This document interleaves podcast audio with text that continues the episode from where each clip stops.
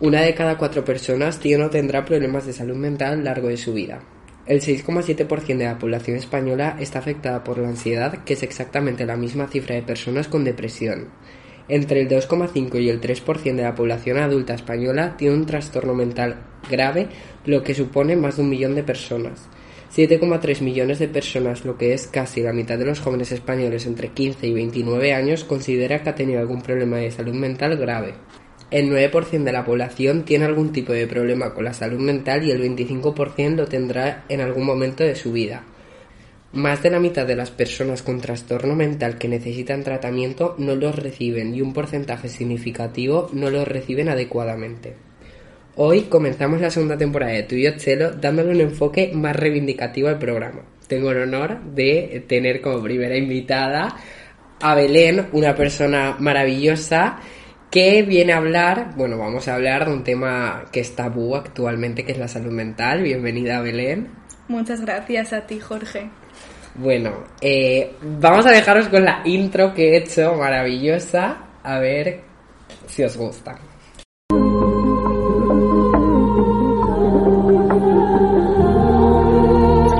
Bienvenidos a Tuyo Chelo, el programa donde los jóvenes hablamos de temas súper importantes en la sociedad y claramente adoramos a Chelo García Cortés.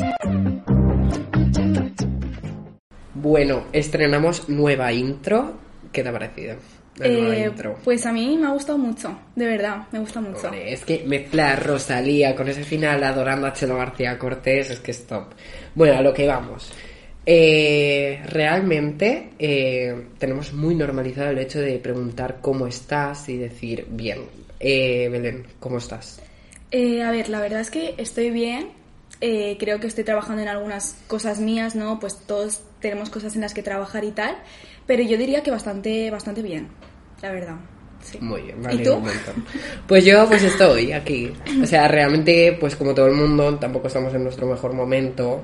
O sea, yo no estoy en mi mejor momento. O sea, he tenido momentos peores y he tenido Mm. momentos mejores. Pues estoy en un momento medio. Pero bien, podría estar mejor y también peor, pero vamos a decir que bien, Bien. bien. Bueno, eh, para empezar hay que decir que Belén es estudiante de psicología eh, del primer año en la universidad y bueno, eh, Belén, ¿qué es la salud mental? Cuéntanos. A ver, creo que la salud mental no siempre es estar ni bien ni siempre mal. No es bueno estar siempre bien y tampoco es estar bien. mm, o sea, tampoco está bien estar siempre mal, evidentemente. Creo que la salud mental es tener una buena relación con nosotros mismos a nivel mental, como cómo nos hablamos a nosotros mismos y cómo actuamos con nosotros mismos, ¿no? Si nos escuchamos, eh, porque al final no nos damos cuenta, pero nuestro cuerpo reacciona un poco a cómo estamos, ¿no? Y igual también como identificar esas emociones, ¿no? Eh, negativas que nos impiden avanzar muchas veces, todo eso, ¿no?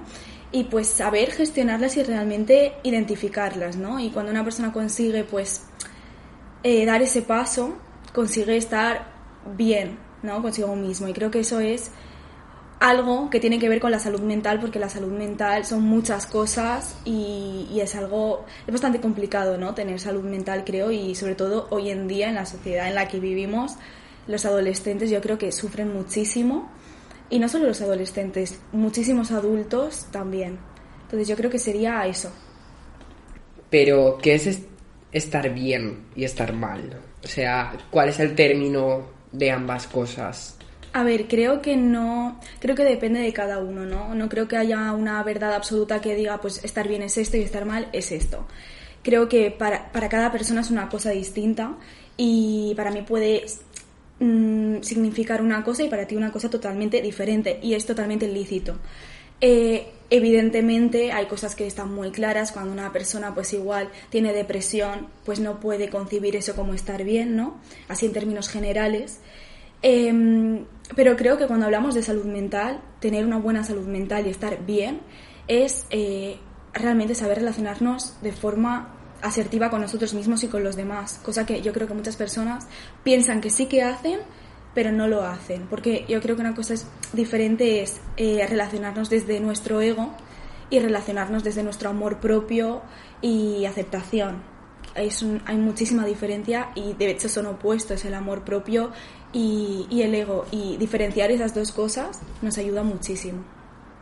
Vale, has dicho lo de tema asertividad. Eh, ¿Qué es la asertividad? Pues la asertividad es una forma de mm, relacionarse con los demás eh, de una forma sobre todo humilde.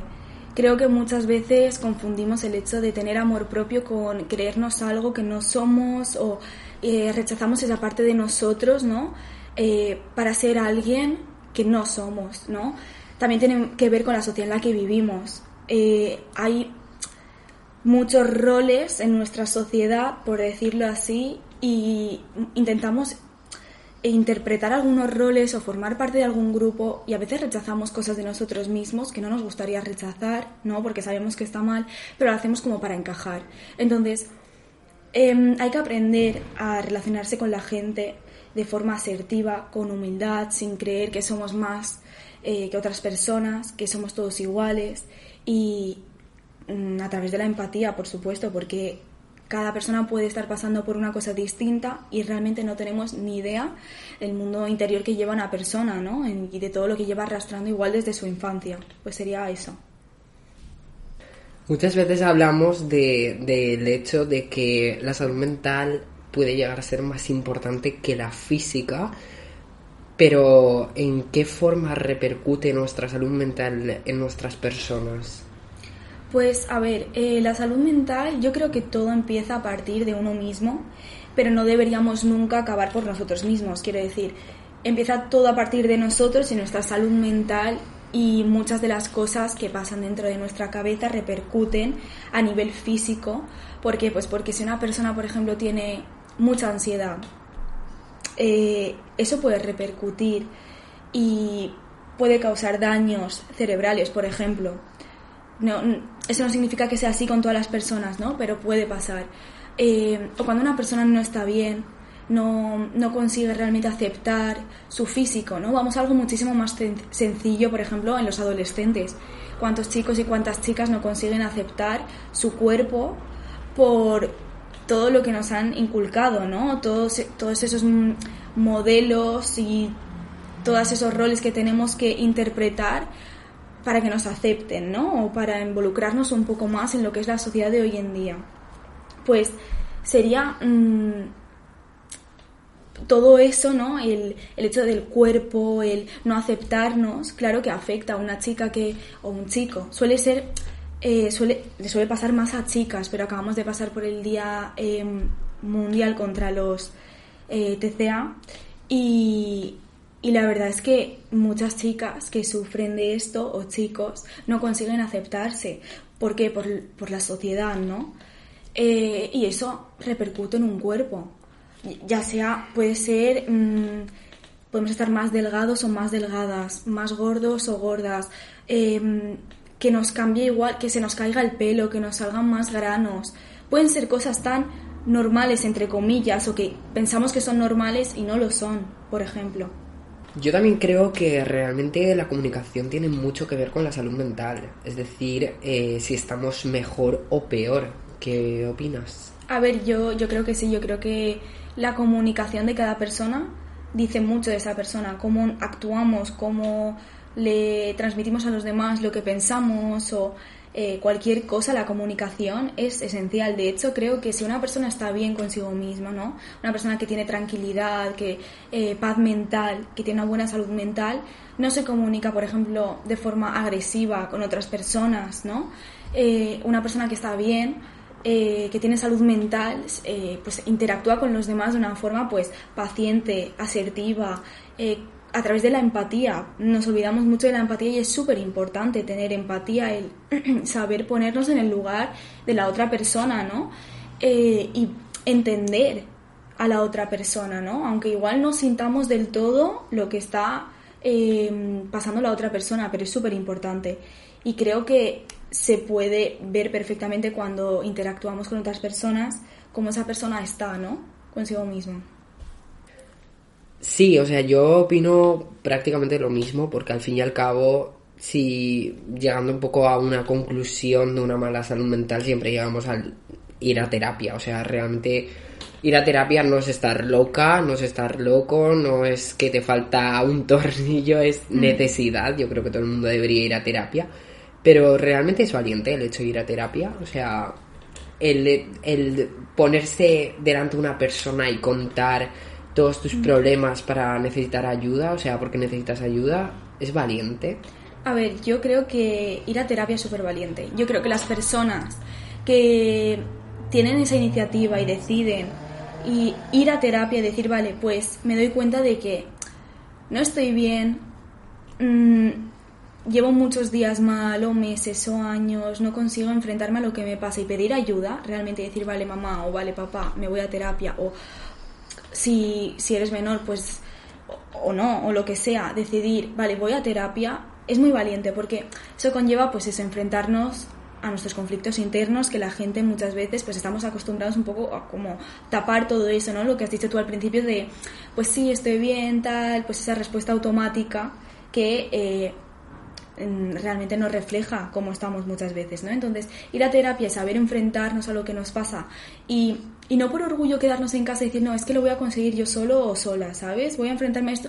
Puede que sí, puede que tú solo quieras, pues, em, analizar bien lo que te pasa, ¿no? Identificar lo que te pasa y, y tomarte tu tiempo, ¿no? Para, para estar contigo mismo. Eso es muy bueno también, pasar tiempo a solas. De, hecho, creo que es lo que más nos ayuda a estar bien con nosotros mismos, ¿no? Eh, poder estar bien cuando estamos nosotros solos y no necesitar estar siempre con alguien más.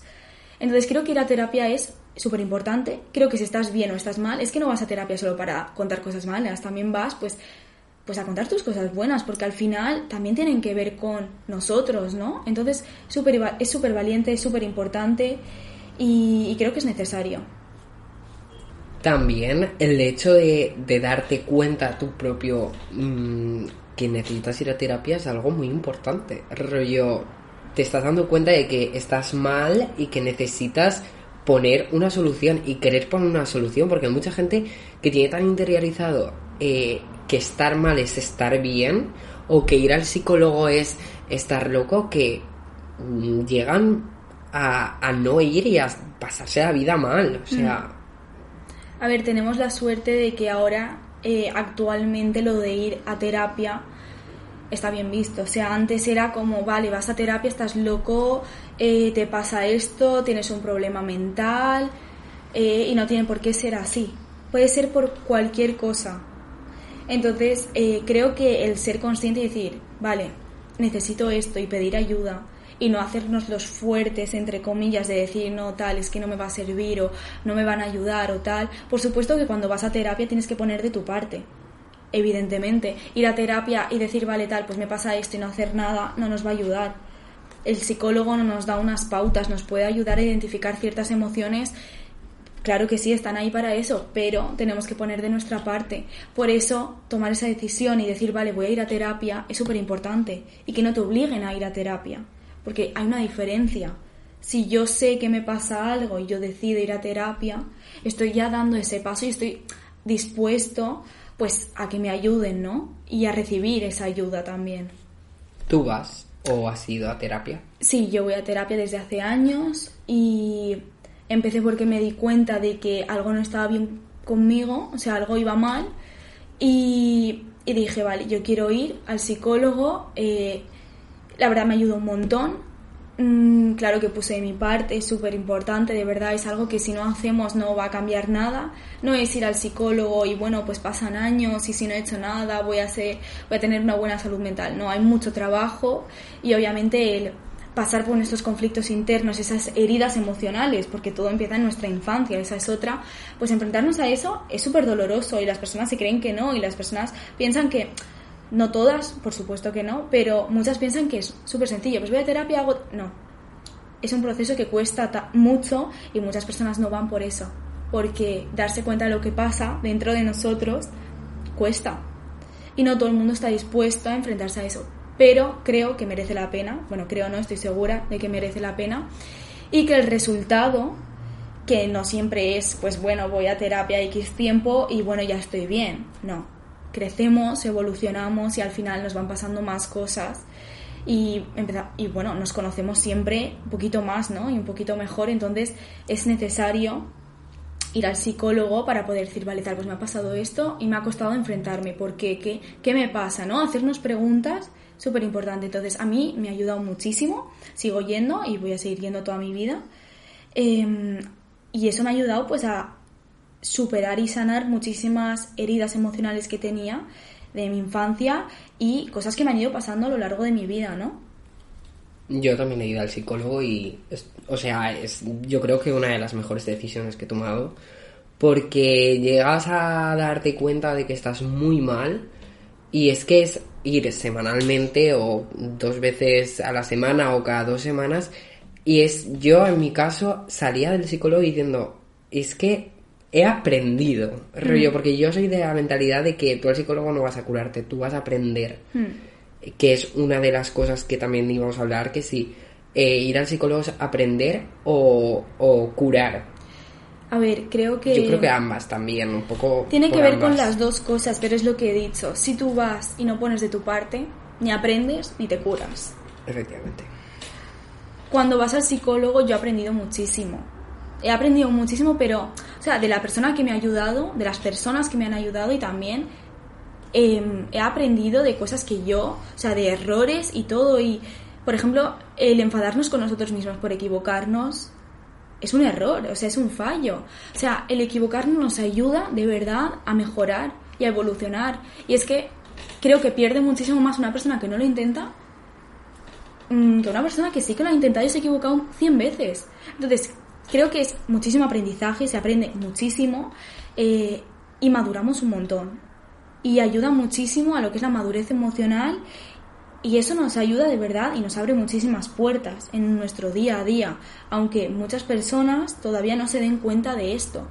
Y también me gustaría decir que igual hay gente que no, se no quiere ir al psicólogo por eso, porque intenta pues decir, no tal, no voy porque no me va a servir. ¿Seguro que es porque piensas eso? ¿O te da miedo igual enfrentarte a lo que ya has identificado, ¿no? Entonces, dar ese paso no significa que estés mal, que estés loco o loca, no. Creo que es un aprendizaje y eso te lleva obviamente pues a sanar muchas cosas, por supuesto, no es solo un aprendizaje, pero van de la mano, hmm. creo yo. Sí, yo conozco mucha gente que intenta evadirse de los problemas cuando realmente esos problemas le están haciendo mm, muy mal en su vida y no le quiere poner una solución y es como si le pones una hmm. solución te va a ir muchísimo mejor. Claro, al final todos son como también eso se nota, ¿no? Cuando una persona está bien, cómo interactúa con los demás, la energía que transmite. Yo creo que, bueno, yo creo mucho en las energías, ¿no? En lo que una persona transmite. Y al final, cuando estás con una persona, ya sea tus padres, tus hermanos, amigos, pareja, eh, cuando nos relacionamos con otras personas, pues eso se nota. Al final, una persona que, que está bien, que ya ha sanado muchas cosas, ¿no? Eh, pues eso hace que sepa relacionarse con otras personas, porque si sabemos darnos a nosotros mismos pues ese amor, ese respeto, sabemos dárselo a otras personas.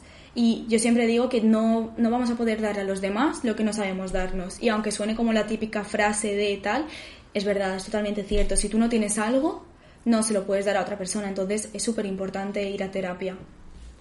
Realmente antes has dicho que, que tú has ido y el psicólogo, o sea, te ha ayudado a curar las heridas que tenías también de la infancia. Realmente muchas veces hablamos sobre la educación, pero muy pocas veces hablamos sobre la educación en la enseñanza de querernos. O sea, mm. a mí en clase nunca me han dicho eh, cómo deberíamos querernos o nunca me han puesto un psicólogo mm. Mm, con dos dedos de frente, era una señora que había en el instituto. Sí, sí, ya está, o sea, para mí la psicóloga del instituto mm, no te ayudaba. Mm. A ver, creo que la educación emocional es importante, no, necesaria. O sea, no creo que eh, podamos no tener una educa no recibir una educación emocional. Y a mí me gustaría en un futuro poder dársela a mis hijos si decido tenerlos. Mm, y creo que es súper importante, ya no solo en el colegio, que sería, vamos, súper necesario porque pasamos en el colegio muchas horas de nuestra vida y creo que eh, se debería cumplir con eso, ¿no? Pero también en casa, la educación que nos dan nuestros padres, ¿no?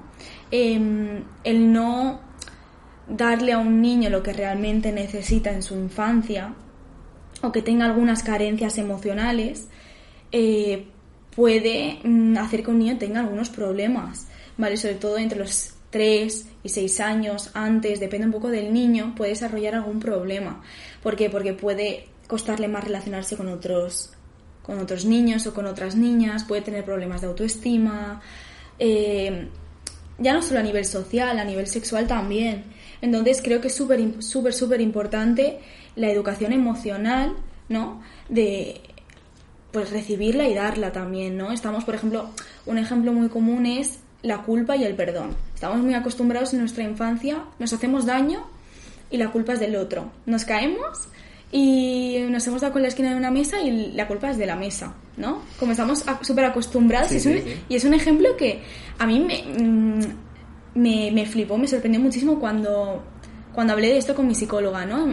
El hecho de, vale, me he hecho daño, la culpa es del otro y así estamos acostumbrados a echarle la culpa a todo el mundo, nada es nuestra responsabilidad, no nos relacionamos con responsabilidad afectiva, esa es otra, eh, no tenemos no nos sentimos responsables de nuestras acciones, de nuestras decisiones.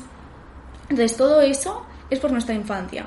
Tampoco perdonamos, no nos perdonamos a nosotros mismos y tampoco perdonamos a otras personas. Entonces todo eso viene desde pues, de la infancia y sanar todo eso es mucho y eso es una parte, ¿no? Porque hay muchísimas cosas, pero es súper necesario para poder luego tener una buena salud mental y sobre todo saber identificar esto, ¿no? Sí, yo también creo que dentro de la infancia mm, muchos niños tampoco hemos pasado una buena infancia a nivel salud mental, porque también una de las cosas que hablaremos también en próximos podcasts es del tema del bullying. Mm. Y sí que es verdad que dentro de la persona, un niño que tienes nueve años, que se meten contigo, que te destrozan la salud mental y que encima eh, hay profesores, eh, padres, hermanos, o sea, mi caso no es, pero hay muchas veces que hasta la propia familia te juzga por el mm. simple hecho de que las otras personas te están haciendo bullying, eh, creo que eso te destroza por dentro de una manera increíble. Yo, por ejemplo, mi caso, que lo contaremos en otro, en próximos podcasts, que mm. vamos a hablar del bullying, eh, mis profesores pasaban de ello. Inclusive había profesores que forman parte mm. del bullying que yo recibía. Y a mí eso, eh, dices, bueno, me cambio de instituto, mm, estoy mejor porque nadie se mete conmigo, pero realmente te sigue teniendo unas secuelas emocionales. Claro, porque arrastras todo eso. Que cuando, pues un poquito, lo, la, típica frase de la abuela, la gotita que colma el vaso. Mm. Pues cuando llega la gotita que colma el vaso, eh, explotas de lo de ahora, de lo de antes y lo de hace 80 años. Hmm. Y yo creo que eso, pues dentro de la educación que estamos hablando de la enseñanza emocional, creo que, es muy importante el también el hecho de querernos a nosotros mismos y aprender a querer a los demás y a respetar a los demás. Claro, porque estamos como... Mm, lo que hacemos mucho es no querer bien a los demás. Porque querer mucho, todo lo que tú quieras, ¿no? Querer mucho, guay, yo te quiero un montón, tal. Eh, pero querer bien, es decir, desde el respeto, la empatía, la confianza, la comunicación y muchos adjetivos más, ¿no? Eso, eso se lo aplican muy pocas personas. Y eso lo pueden hacer personas que sí que se lo han aplicado, ¿no? Y que primero pues han visto, vale, tal, me pasa esto, tengo un problema, tengo una inseguridad, igual si me relaciono con otra persona pues voy a tener celos, ¿no? Por ejemplo. Y no es, ay, me quiere un montón porque pues tiene celos de... No, a ver, eso no va de la mano. Eh, inseguridad y celos es lo mismo. Entonces, claro, muchas adolescentes también tienen mucho que ver lo que vemos en la tele, ¿no? Las películas, los dibujos animados, lo que vemos en series de, ay, pues me quiere un montón porque por los celos de tal y no sé qué, o me ha comparado con no sé cuántos, o el cuerpo de no sé quién. Pues a ver, al final eso eh, no es sinónimo de amor propio. el tener una buena relación con nosotros mismos nos ayuda muchísimo a tenerla con los demás también. Y no hablo solo de nivel, o sea, no solo pareja y tal, sino en nuestra casa, con nuestra familia. ¿Cuántos de nosotros tratamos realmente bien a nuestros padres, a nuestros hermanos, a nuestros abuelos, tíos, primos? ¿Cuántos? ¿Y cuántas personas eh, piensan que pueden tratarles como quieren porque tienen confianza, ¿no? Hay un grado de confianza tal y yo le trato a mi madre como quiero porque tal. A ver, el respeto tiene que ser para todos, con nuestros amigos, con nuestros amigos, el tener en cuenta las emociones de los demás, tener responsabilidad afectiva, no decirte una cosa y hacer otra, o viceversa, ¿no? Porque al final esto mm, genera muchas consecuencias y repercute mucho en la otra persona. ¿no? Entonces hay que tener mucho cuidado porque las emociones, los sentimientos, son personas, son cosas, perdón, que pensamos que no podemos medir y sí, se puede medir. Mm. Y, y es muchísimo, yo creo que el daño psicológico, el maltrato psicológico es peor que el físico. Mm. Sí, sí, sí. Entonces, hay que tener mucho cuidado a la hora de relacionarse con otras personas, ¿no? Los traumas, las secuelas que se quedan son muy difíciles de gestionar y de sanar al 100%, en donde se quedan ahí muchos años. Hay gente mayor, ¿no? Eh, que no ha sabido y llevan arrastrando 20 años lo mismo. Entonces, hay que saber relacionarse con asertividad, con respeto y con muchísima responsabilidad afectiva siempre. Me da igual la persona que esté delante. Vas a Mercadona y compras algo. Respeto, humildad, con tus padres, con tus amigos, con tu pareja. Y si no sabes, aprendes y empiezas por ti, ¿no? Empiezas, pues vale, me pasa esto, y voy a intentar sanar esto porque no puedo ir por la vida tratando mal a gente, ¿no? Entonces eso es lo que decía antes de las energías, lo que me transmite una persona, una persona que está bien, mm, no me hace comentarios destructivos, no me trata mal, no me humilla o no me hace comentarios para mm, tú estar mal y yo sentirme mejor, ¿no? O sea, un comentario, típico comentario de te digo esto porque sé que te va a sentar mal, pero esto me hace sentirme bien a mí. Una persona que está bien no hace esas cosas, no tiene la necesidad. Una persona que está bien, pues dice, vale, pues vamos a hablar las cosas. Es una persona que ya, ya ha trabajado muchas emociones, ya ha estado solo o sola, ¿no? Y ha sabido escucharse y dice, vale, sé identificar esto en otras personas también, ¿no? La inteligencia emocional, un poco, todo eso, ¿no? Entonces, cuando tú estás una persona que está bien, te transmite paz. Y no estoy diciendo que las personas que estén bien consigo mismas estén felices todo el rato. Efectivamente, la felicidad no, claro. sé, mi idea, guau, soy súper feliz toda la vida. Claro, o sea, ni tú estás bien todo el rato, ni estás mal todo el rato, ni yo, no, o sea, la felicidad al final para cada persona es, una, es un mundo, ¿no? Pero cuando, cuando una persona, eso también se puede ver en los momentos malos. Cuando una persona está bien consigo misma, tiene una buena salud mental, yo diría que en sus malos momentos sabe estar.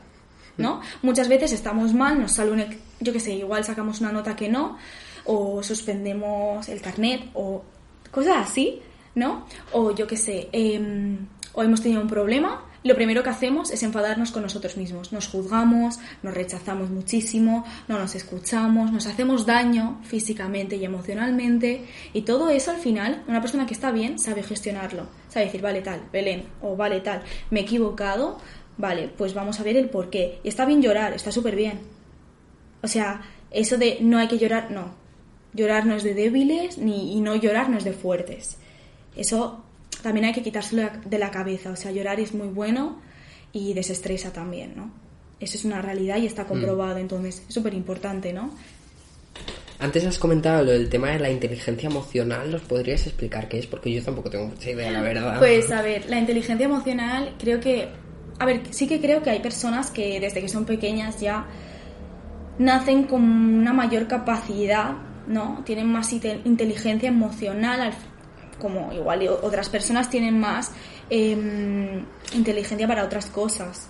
Hay muchos tipos de inteligencia, ¿no? Pero eh, la inteligencia emocional al final es el saber identificar nuestras emociones en muchos ámbitos. O sea, cuidado. La autoestima no es solo cómo estoy conmigo mismo, también es a nivel social, romántico, eh, tiene que ver con muchas cosas, ¿no?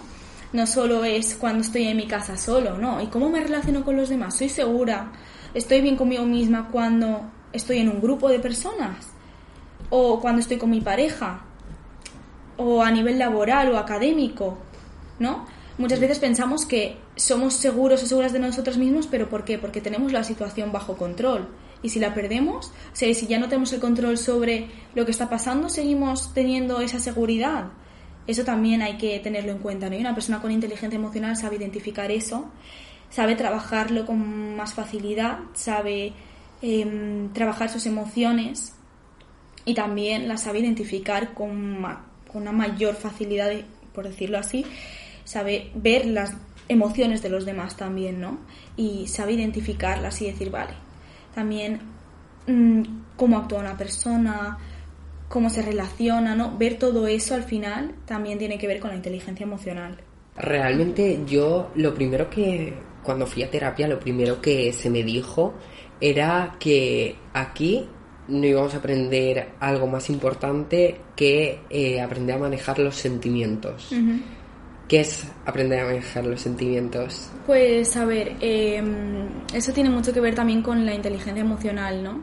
Em, el saber controlar algunas emociones y no controlarlas en un sentido negativo, sino se trata siempre de em, identificar ya los síntomas.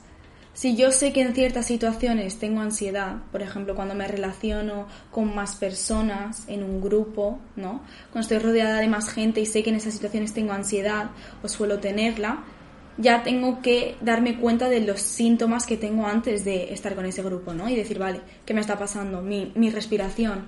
Yo siempre digo que em, hay que meditar. Es súper importante, de verdad, eh, meditar todos los días eh, yo lo hago, me encanta, me parece súper necesario para aprender a gestionar mejor lo que nos pasa y a tranquilizarnos, por supuesto, y sobre todo a escucharnos. La respiración consciente, ¿no? El decir, vale, estoy aquí, el ahora, y, y, centrarnos en eso, porque estamos todo el día pensando en nuestro futuro, en lo que vamos a hacer mañana, con quién hemos quedado esta tarde a las 5, con quién tal, con no sé cuántos, y lo que hice el otro día, que y esto, y, ¿sabes? El pasado, el futuro, pero la meditación es eso, el ahora, el centrarnos en nuestra respiración, ver lo que pasa en nuestro cuerpo, ¿no? Escucharnos, ¿no? Y decir, vale, mm, cuando tengo ansiedad, ¿qué, qué pasa? Mis manos, tal, pues me pasa esto, mi respiración, o empiezo a sudar mucho, todo esto, ¿no? Entonces, identificar esos síntomas antes de acercarme a realmente sentir ese punto de ansiedad, digo ansiedad como puede ser cualquier cosa, es un ejemplo y eh, practicar la meditación en casa, ¿no? Decir, vale, me voy a sentar, voy a estar un rato conmigo mismo, ¿no? O conmigo misma, que es súper importante. Intentamos siempre estar rodeado de personas, o sea, eso de las redes sociales de, ay, pues he quedado con no sé quién, o eso, ¿sabes? Todo el rato. O pues, a ver, hoy no tengo nada que hacer, voy a quedar con cinco personas porque tengo tiempo. Y hay que aprender a decir, vale, pues me apetece hacer esto, voy a hacerlo yo sola, conmigo misma, y a disfrutar de, de mí, ¿no? De estar yo, pues me voy a pasear, pues me voy al cine, ¿y qué? O me voy a cenar yo sola, o me voy de compras, o me voy a dar una vuelta, o estoy en mi casa viendo una serie, pero centrada en la serie, no pensando en, o, no me pongo música para despejarme, porque si, si, no me la, si no me pongo música estoy empezando ya a pensar en lo que me pasa, ¿no? Como ignorando nuestros sentimientos. Pues hay que aprender pues eso, a escucharse, ¿no? A escucharnos, porque de verdad que solo estamos con nosotros mismos. Y nacemos solos y vamos a mm, morirnos solos. Y la gente se piensa que eso no es así, que no, que tal, que me voy a casar, no, que a sí, somos la única persona que nos vamos a seguir desde el momento en que claro, mueres, la única persona con la que vas a estar acompañada contigo mismo. Claro, o sea, al final del día, cuando tú te pasa algo tal, que sí, que tienes a tus amigos o no, pero tú eres la persona que tiene que, tú tienes que aprender a entenderte a escucharte y decir, vale, me pasa esto y sé gestionarlo y sé identificarlo y con el tiempo, cuidado, con el tiempo tampoco podemos pretender que pase todo en dos días. Voy a aprender y voy a conseguir sanar esto. Es decir, vale, pues puedo con esto y no hace falta que llamemos a 80 personas, ¿no? Y, les llamemos y digo, me pasa esto, no sé qué, 80 personas que pensamos que nos van a ayudar, cuando no siempre es así. Hay muchísima gente que nos puede ayudar, empezando por los profesionales, está claro. Y hay muchísima gente que nos hace bien, hay que saber identificar a esas personas y decir, vale, esta persona me hace bien, esta persona, eh, saber relacionarse con las demás personas, esta persona me puede ayudar, me puede apoyar, me puede escuchar. Y el gesto de escuchar a otra persona es de ser muy generosos. No todo el mundo sabe escuchar, ¿no? Entonces, em, creo que eso es súper, súper importante, ¿no? El, la respiración, eso, meditar y luego eh, no acostumbrarnos pues siempre como a evadir lo que sentimos, ¿no? Más centrarnos en nosotros. Y una vez conseguido eso, de verdad que estar con nosotros mismos es cada vez mejor. O sea, al final, para mucha gente eso es horrible, ¿no? No les gusta nada pasar tiempo solos, pero es como, no te gusta estar contigo mismo o contigo misma. Pues entonces hay que trabajar un poco en eso, ¿no? Porque vamos a estar solos, vamos, siempre, por decirlo así. Sí, y muchas veces nos agarramos, por así decirlo, a la primera persona que vemos y a lo Mm. mejor es algo súper tóxico, lo cual nos destroza más la salud mental. Claro, claro, a ver, eh, otra cosa que, que confundimos muchísimo con amor propio, ¿no? Con autoestima y seguridad, aparte del ego, que el ego está súper centrado en yo soy, yo tal, yo cual, victimismo, es la dependencia emocional. Cuidado con la dependencia emocional y el apego, o sea, eso es eh, una cosa que confundimos muchísimo con el amor, eh, ya sea con nuestra pareja o con nosotros mismos o lo que sea. O sea, cuidado, cuando te- hay dependencia emocional, la persona que tiene dependencia emocional, hay tipos de dependencia emocional, por supuesto, pero la persona que tiene dependencia emocional tiene un vacío. Y si tú tienes un vacío, tienes una necesidad. Y cuando hay una necesidad, tú buscas fuera lo que no encuentras y lo que no hay en ti. Y esto, una cosa mm, está conectada con otra. Tú buscas fuera lo que no te sabes dar. ¿No sabes darte amor? Vale, pues lo voy a buscar en mi pareja. ¿Y qué pasa si esa persona tampoco tiene para darme? Vale, pues ahí... Y solemos atraer lo que somos, eh, cuidado, y nos solemos quedar con las personas que son como nosotras. ¿Vale? Entonces, la dependencia emocional de, vale, tengo una necesidad, tengo un vacío, pues busco lo que no tengo en la otra persona. Y nos pensamos que eso, nos pensamos que la obsesión, que la dependencia, que el no saber vivir con otra persona, que nuestra media naranja, pensamos que eso es amor. Y eso es lo peor que nos puede pasar y lo peor que podemos hacer. Pensar que cuando una persona nos echa de menos, o pensar que cuando una persona nos necesita desesperadamente, o no sabe vivir sin nosotros, es amor y es egoísmo y es dependencia emocional y nos hace daño a nosotros y a la otra persona. Y lo mejor sería pues saber relacionarnos con nosotros mismos, sanar eso y decir, vale, yo me relaciono, pero no desde la necesidad, desde yo te elijo, ¿vale? Pero no te necesito para nada, o sea, decir, vale, yo te elijo a ti, te quiero en mi vida porque me haces bien y yo te hago bien a ti, pero no necesito nada de ti ni tú tampoco de mí, ¿sabes? Pues eso. Efectivamente, o sea, al fin y al cabo la relación tóxica te está destrozando. Hmm. Y si es una relación tóxica por ambas partes, a la otra persona también, pero hay relaciones tóxicas que es una persona tóxica y la otra no tóxica. Claro. Y al fin y al cabo destroza a una persona porque la otra está bien y muchas veces pues eh, llega un maltrato psicológico cuando la otra persona es consciente de lo que está haciendo. Claro, a ver, también tiene que ver mucho, o sea, al final si una persona es dependiente, arrastra a la otra. Y al final acaban siendo las dos personas dependientes. Hay tipos de dependencia, ¿no? Hay dependencia, pues, que está más relacionada con la ansiedad, o otra que es más que evade, que se evita un poco más, por decirlo así, ¿no? Y en las parejas hay roles de normal en la dependencia, ¿no? Entonces saber decir, vale, soy dependiente y cuidado, es muy difícil, ¿eh? Dejar la dependencia es como una droga. Realmente lo necesitas, lo necesitas tal, tal, no sé qué, y piensas que eh, esa persona te quiere más por tener dependencia, pero no te quiere, no te quiere bien. Y de verdad que lo mejor que te puede pasar es quererte, quererte bien y querer bien a los demás y a tu vida luego llegan personas que te quieren bien de una forma plena y dices, ¡buah! Qué fuerte, ¿no? Y En a lo plan- mejor no llegamos a saber valora- valorarlo. Claro, luego llega y dices, ostras, ¿qué hago yo con esto? Porque realmente dices, buah, ¿sabes? Al final te, te llevas de otras relaciones cosas no tan buenas, ¿no? Y dices, realmente esto es querer bien y es una sensación tan tranquila, pero nos preocupa por esa tranquilidad que sentimos.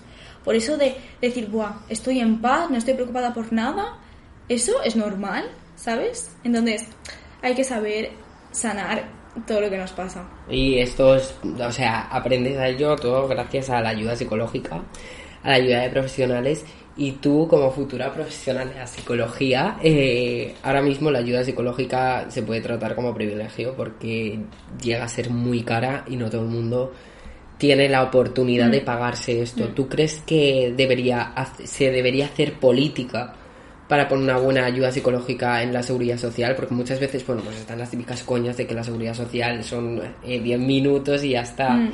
Y es verdad que yo tengo gente cercana que ha ido al psicólogo por la seguridad social y me dicen que realmente es así.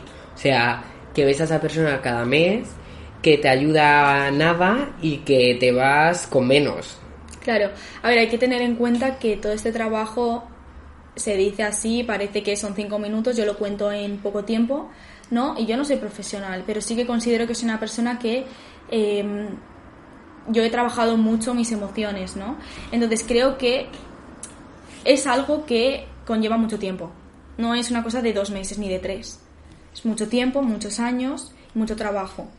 Y en diez minutos de terapia no te da ni para decir hola, buenos días. Entonces, tú vas a terapia esas diez minutos, no puedes contar nada. Y la psicóloga menos ayudarte, porque tú en diez minutos aún estás contándole qué, qué te pasa realmente, ¿no? Y ahí no... Entonces, sí que creo que es un derecho que tenemos absolutamente todos y que deberíamos tener. O sea, y, y decir, vale, necesito esto y tener la opción de decir, y, ese privilegio de decir, vale, quiero ir al psicólogo y puedo. Y de verdad que es algo que a mí me sabe muy mal que muchas personas no se lo puedan permitir, ¿no? Y que no puedan ir al psicólogo no por falta de tiempo, por falta de, de recursos, ¿no? Y eso, la verdad es que a mí me parece mal, me sabe mal, me parece que al final es un derecho entonces sí que, me, sí que sería una cosa que a mí yo creo que se debería cambiar, 100%. Sí, yo creo que también porque igual que cuando necesitas una revisión médica o te mm. duele la pierna mm. o mira, yo qué sé, se te cae una uña, ¿qué me mm. cuentas? Vas al, al médico de urgencias y te miran, sale un doctor que está, a lo mejor son las 4 de la mañana y está allí y tú ahí pues es lo que pagas en la seguridad social igual o sea no es justo de que si te duele un pie te miren a los dos minutos o diez minutos que tengas que esperar en la sala de espera y si estás mal psicológicamente tengas que esperar a lo mejor mucho tiempo para que te den cita, mm. que te vea un psicólogo eh, cada mes y que luego a lo mejor estés pues 40 minutos, los cuales no te da para nada mm. y ya no es que te dé para nada, es que a la, vamos, la próxima cita es cada mes. Mm, claro, o sea, eso tiene que ser algo muy seguido al final le damos mucha importancia pues a las cosas físicas, ¿no? Que también hay que darles importancia, cuidado, por supuesto. Yo no, no, le quito importancia ni a una ni a la otra, ni le doy más a una, no. O sea, son, son muy importantes las dos, ¿no? Pero eh, muchas cosas empiezan mm, dentro de nosotros, ¿no? Lo que estaba comentando de eh, la ansiedad, hasta dónde puede llegar, ¿no? A nivel físico. Entonces, si sé em, identificarlo antes, mejor, para que no me pase eso que se puede desarrollar a nivel físico, ¿no? Y decir, vale, pues sé que me pasa esto, ¿no? Entonces tiene que ser algo seguido y es un trabajo de todos los días y es conocernos cada vez más y decir, vale, yo no sabía que me pasaba esto, eh, miedo a hablar delante de muchas personas, ¿no? No, no, no sabía que me pasaba esto, ¿por qué? ¿Sabes? Mm. Entonces nos vamos conociendo cada vez más. En 10 minutos no da tiempo a hacer absolutamente nada. Entonces, la verdad es que tampoco, no, no, ni en 40, o sea, de verdad por eso si es una terapia de una hora pues tiene que ser seguido. O sea, seguido de no una vez al mes. Porque de, o sea, mm, en dos semanas me han pasado ya muchas cosas. En dos mm. semanas ya tenemos tenemos muchísimos pensamientos, tenemos más o menos 90.000 al día aproximadamente. Entonces, imagínate todas las cosas que pasan por nuestra mente todos los días como para tener solo una sesión cada mes. Demasiadas. Y ya no te digo eso, sino personas que realmente em, están igual en unas situaciones muy, muy drásticas de decir, vale, esta persona se puede quitar la vida, ¿no? Que no digo que un problema de depresión sea peor que me ha dejado mi pareja. Claro que no. Pero eh, hay muchas personas que no se pueden permitir ir al psicólogo y están en situaciones de verdad muy, muy malas. En 2020 se registraron en España 3.941 suicidios, siendo récord en toda la historia de suicidios en España. Más de 300 personas entre 15 y 29 años se quitaron la vida y el suicidio es la segunda causa más común de muerte en los jóvenes y la causa más común de muertes no, tan, no naturales generalmente. ¿Cómo crees que podríamos cambiar esto? A ver, creo que em, me sorprende, bueno, en parte sí, en parte no, ¿no? Que sea gente tan joven. Gente que tiene por delante toda su vida, gente que debería de estar motivada y decir, vale, tengo 18 años, 18, 19, 24, me da igual, y decir, vale, es que mm, puedo hacer un montón de cosas con mi vida. o sea, que no sean capaces de disfrutar, o sea, de verdad que es algo que a mí me sorprende un montón, que, que haya gente tan joven que les pase esto y es una cosa, o sea, es que da miedo, ¿no? Y decir, joder, qué mal que pase esto, ¿no? Y, y, es muy triste que les pase a personas que seguramente son personas increíbles, ¿no? Que tienen familia, que igual tienen muchos objetivos, pero por bullying en su infancia o lo que sea, se suicidan. O por la sociedad o por lo que ven en la tele, se acaban suicidando.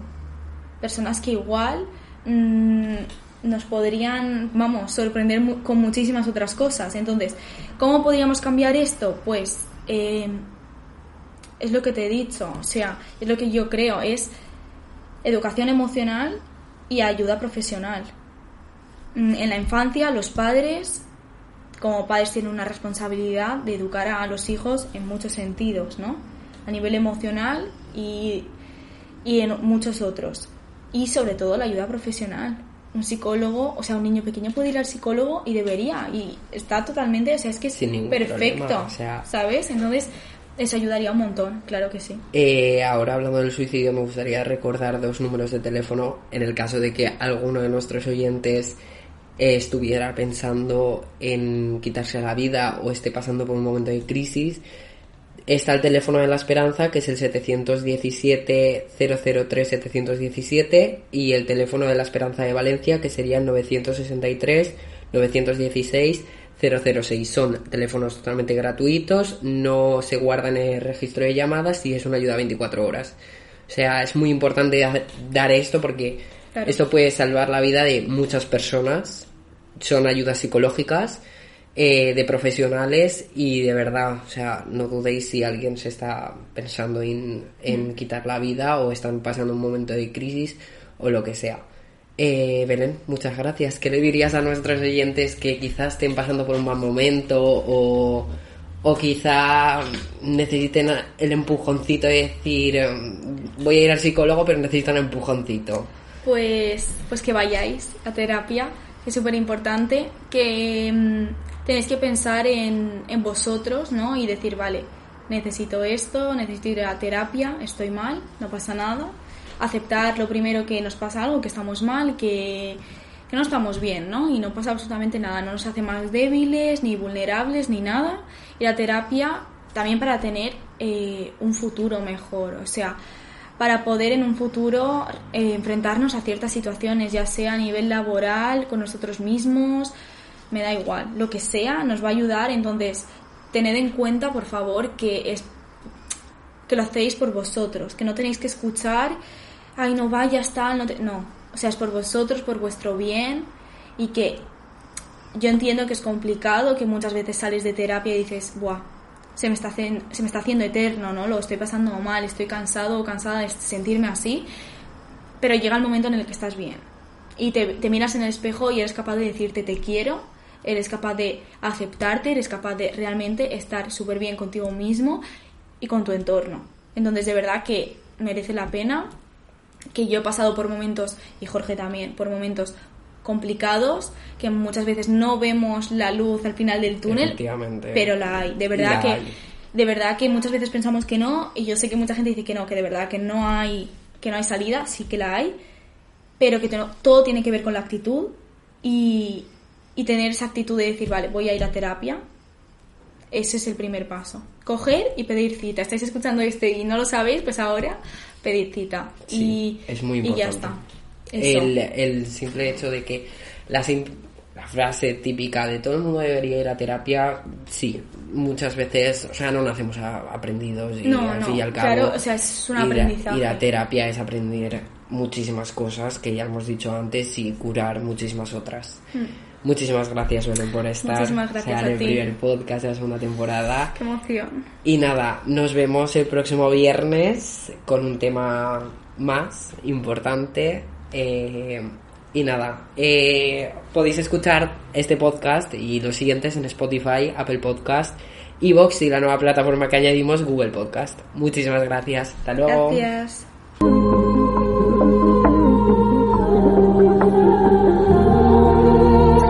Tuyo Chelo, todos los viernes en Spotify, Apple Podcast, Evox y la nueva plataforma, Google Podcast. Hasta la próxima.